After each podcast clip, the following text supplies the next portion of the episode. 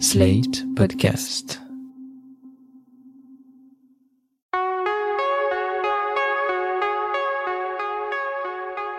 Je m'appelle Thomas Messias, je suis un homme blanc, cisgenre, hétérosexuel, et le cinéma français des années 70 n'a pas beaucoup de secrets pour moi. Vous écoutez Mansplaining épisode 40. Bedos, Dabadi, les hommes des années 70 iront-ils tous au paradis? Un podcast, slate.fr. J'aime bien ce cinéma-là parce que, à l'image des tables en formica et des costumes pieds de poule, il est à la fois totalement daté et foncièrement charmant. Pour le dire autrement, je suis ravi qu'on soit passé à autre chose, et en même temps, c'est un cinéma qui est parfois plaisant et souvent très instructif. Ça permet notamment de mieux comprendre quel pouvait être l'état d'esprit qui animait les hommes dans les années 70 et comment s'établissaient les rapports de genre à cette époque-là.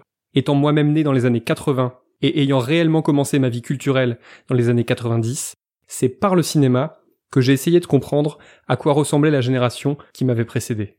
À la fin du mois de mai, on a appris les disparitions successives de Jean-Loup Dabadi, célèbre plume ayant écrit autant de tubes que de succès du cinéma français, et de Guy Bedos, acteur et humoriste politiquement très engagé. Tout cela a fait renaître en moi, et chez bien d'autres d'ailleurs, des souvenirs des deux films coécrits par Dabadi et Yves Robert, et interprétés, entre autres, par Bedos. Comme une Madeleine d'une époque que je n'ai pas vécue, j'ai été pris par l'envie de revoir Un éléphant ça trompe énormément et sa suite, Nous irons tous au paradis, réalisé par Yves Robert et sorti respectivement en 76 et en 77. Dans l'épisode 5 de Mansplaining, sobrement intitulé En finir avec les bandes de potes, je vous disais tout le mal que je pensais de la plupart des films qui mettent en valeur l'amitié masculine. Déjà parce qu'ils prônent généralement des valeurs qui ne sont pas les miennes, et ensuite parce qu'ils baignent dans le patriarcat avec un sourire satisfait. Concernant les deux films d'Yves Robert, mon avis est plus partagé, et c'est sans doute pour cela que je ne les avais pas évoqués à l'époque. Dans Un éléphant ça trompe énormément et Nous irons tous au paradis, on retrouve certaines des caractéristiques que j'évoquais déjà dans l'épisode 5, comme par exemple cette façon qu'ont les hommes de se réunir à travers le sport, et en l'occurrence le tennis. Ici, il agit comme un élément fédérateur, mais aussi comme un vecteur de nombreuses dissensions, l'esprit de compétition ayant tendance à échauffer les esprits. Est-ce qu'il paraît que vous l'êtes toujours ce mois-ci, mais malheureusement vous se mâchez comme une patate. Qu'est-ce qui t'a dit ça, mon petit bonhomme C'est mon père. Il vous bat chaque fois qu'il veut. Allez, Tienne, c'est ridicule. Embrasse-le, viens. Connard. Les séquences sur le cours sont prodigieuses, et celles dans les vestiaires au moins aussi importantes, comme le disait d'ailleurs Dabadi au micro de France 3 Grand Lyon en 2016, à l'occasion du Festival des Lumières, où il avait fêté les 40 ans du premier film en compagnie de Guy Bedos. Une fois dans un vestiaire de tennis, en culotte courte, c'est des enfants comme dans une école. Et ça commence à chambrer, à se raconter des histoires, à pleurer, à se mettre en colère, à se fâcher, etc. Et, et, les, et les femmes se disent, ça lui fait du bien, il va jouer au tennis, et ça, ça a engendré toutes leurs mésaventures. Le truc avec ces deux films, c'est qu'ils sont très habilement écrits, et qu'ils arrivent à faire coexister la comédie vraiment drôle et le drame le plus déchirant. Et puis surtout, les portraits qu'ils proposent ne sont pas unidimensionnels. Parmi les quatre amis dont ils décrivent les déboires sentimentaux et les tourments existentiels, celui qui me semble le plus emblématique est peut-être celui de Bouli, joué par Victor Lanoux. Bouli, c'est le beauf sympa, qui ne se gêne jamais pour reluquer les filles et les aborder en toute occasion, qu'elles jouent au tennis sur le cours voisin ou qu'elles soient invitées au même mariage. Vache, t'as vu les cannes? Voilà Merci.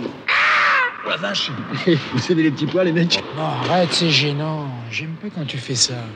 On précise que les petits pois de l'extrait correspondent à ceux de la culotte de la tenniswoman que Bouli vient de regarder de bas en haut, puis de haut en bas, sans se cacher le moins du monde. Bouli pense tellement avec son pénis qu'il croit que sa femme Marie-Ange ne se rend pas compte qu'il couche avec d'autres dès qu'il en a l'occasion. C'est là que le traitement d'Yves Robert et Jean-Loup Dabadi est intéressant. Bouli le chaud lapin n'est ni glorifié, ni conspué.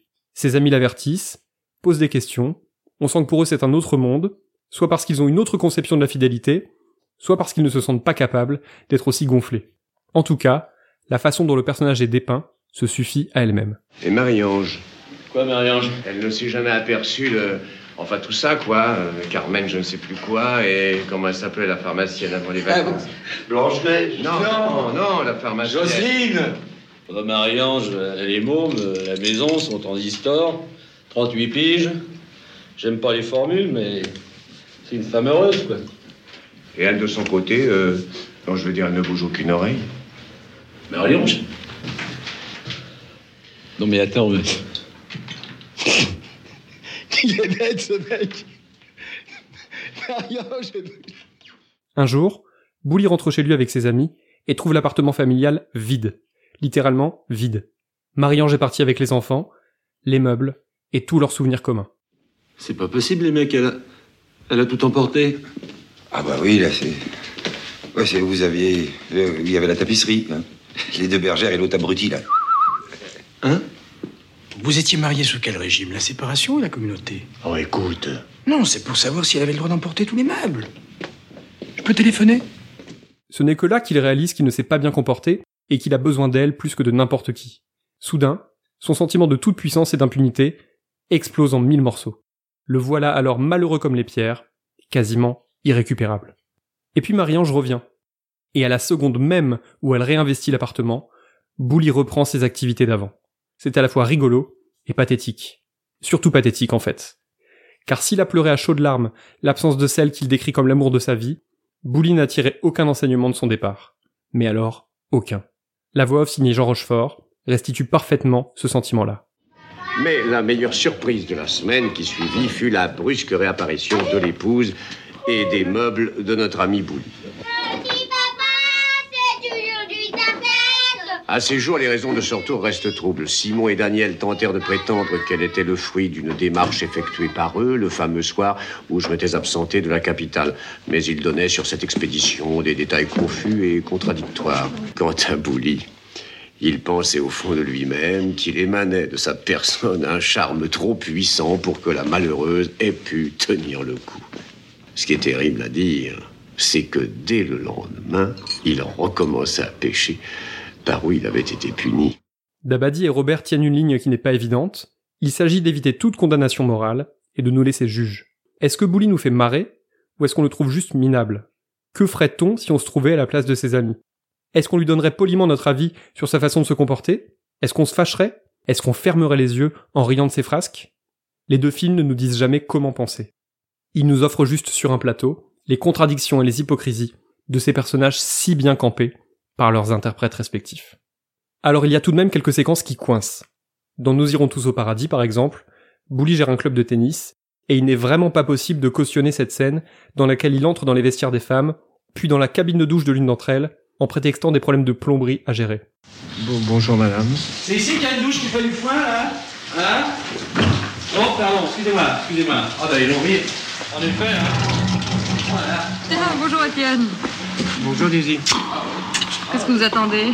Euh, non, non, rien. euh, rien, personne. Il n'y a pas d'excuse à ce genre de comportement, en 1977 comme en 2020. Mais on peut tout de même apporter une nuance. Les deux films portant un regard très intelligent sur les rapports humains, je crois que cette scène de vestiaire relève surtout de la faute de goût, liée à une époque où les hommes ne se posaient absolument pas la question de ce qui était tolérable et de ce qui ne l'était pas, et où les femmes n'avaient pas forcément la possibilité de leur faire savoir. Ce qui s'est amorcé dans le courant des années 2010 et s'est renforcé depuis MeToo, c'est que désormais, les hommes n'ont plus d'excuses. Ils ne peuvent plus faire comme s'ils ne savaient pas ce qu'est une agression sexuelle ou ce que signifie le mot consentement. Et ils ne peuvent plus ignorer que l'humour ne justifie pas tout. Ni les mains aux fesses, ni les intrusions dans des cabines de douche. La même séquence dans un film sortant aujourd'hui me semblerait impardonnable, parce qu'on ne peut plus faire comme si on ne savait pas, surtout quand on passe des mois à écrire un film, puis des mois à le tourner et à le monter. Ça ne peut pas être juste une petite erreur d'inattention. Mais je pense que s'ils étaient encore là pour faire des films, Yves Robert et Jean-Loup Dabadi se dispenseraient de cette scène et trouveraient d'autres façons de faire rire, parce que leur talent est indéniable. Breaking news, le monde évolue, les rapports hommes-femmes aussi, et ce qui était toléré hier ne l'est parfois plus aujourd'hui. Cela ne signifie pas pour autant que Coluche serait en prison, pour reprendre cette expression devenue une blague sur les réseaux sociaux, et cela ne signifie pas non plus qu'il faut mettre à la poubelle tous les films du monde d'avant.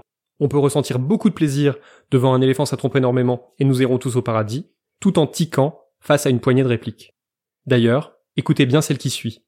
Moi, j'ai dû me le remettre plusieurs fois pour être certain d'avoir bien entendu. Allô? Madame Chatin Vous pouvez pas baisser votre musique de nègre, s'il vous plaît? Musique de nègre. Là encore, l'emploi de ce que les Américains et les Américaines appellent le N-word dans une réplique parfaitement inutile qui plus est, a de quoi glacer le sang, mais on peut éventuellement se dire que c'est là aussi une question d'époque. Oui, c'était déjà raciste et idiot d'employer ce terme dans les années 70. Mais c'est une époque où ce mot faisait aussi partie du nom d'une meringue chocolatée souvent vendue dans les pâtisseries et où les biscuits bamboula étaient disponibles dans les supermarchés.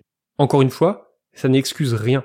Je peux me tromper, mais je pense sincèrement que Dabadi ou Yves Robert n'avaient juste pas conscience de ce qu'ils faisaient en employant ce mot de cinq lettres.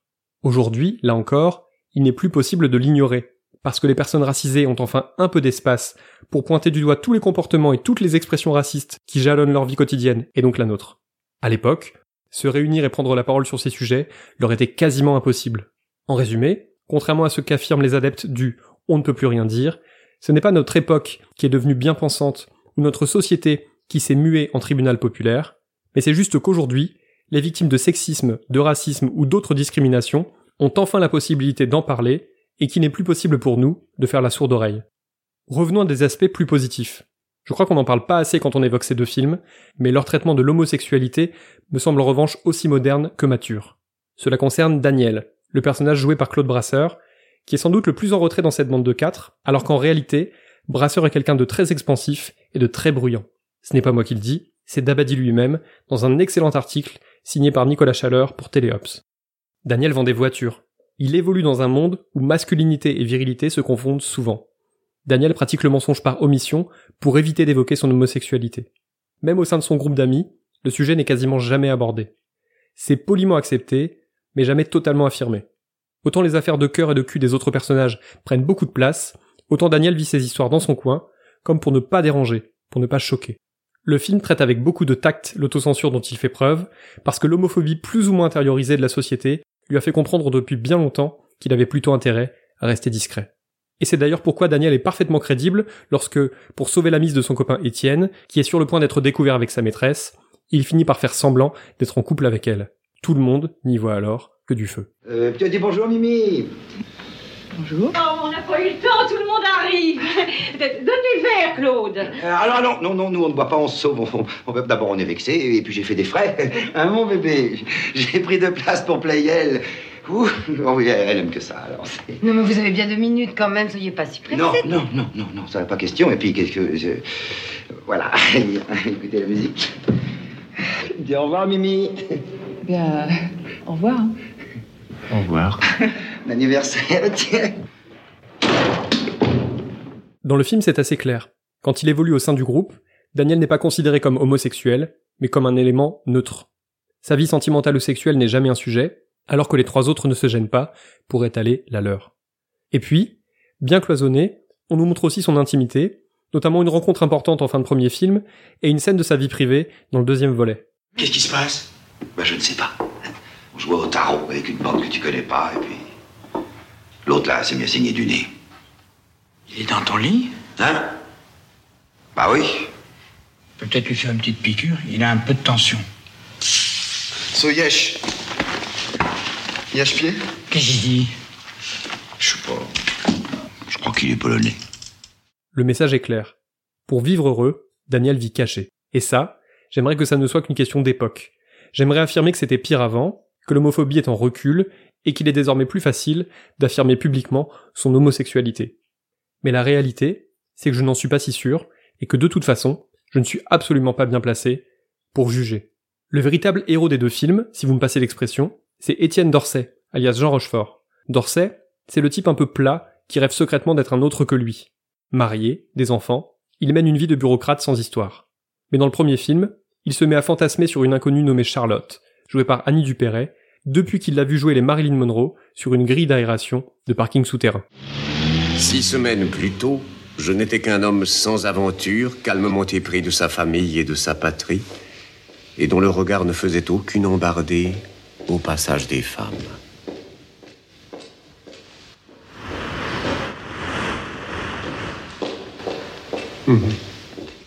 On se retrouve à avoir assez envie qu'Étienne parvienne à exaucer son fantasme, mais on jubile énormément de le voir multiplier les rendez-vous manqués à force de malchance et de quiproquos. Là encore, Robert et Dabadi ne jugent pas le personnage. Et tiens d'ailleurs, petite parenthèse, d'après un sondage IFOP qui date de 2016, un tiers des femmes et 50% des hommes ont déjà commis un adultère au cours de leur vie.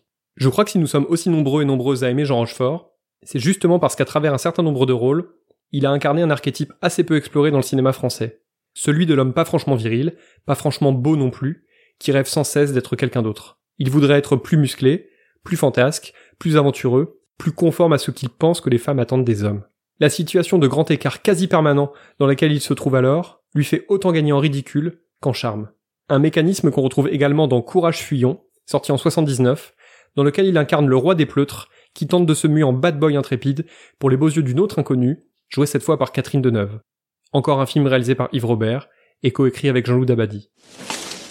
Allez dire à cet homme là-bas qu'il cesse de me regarder.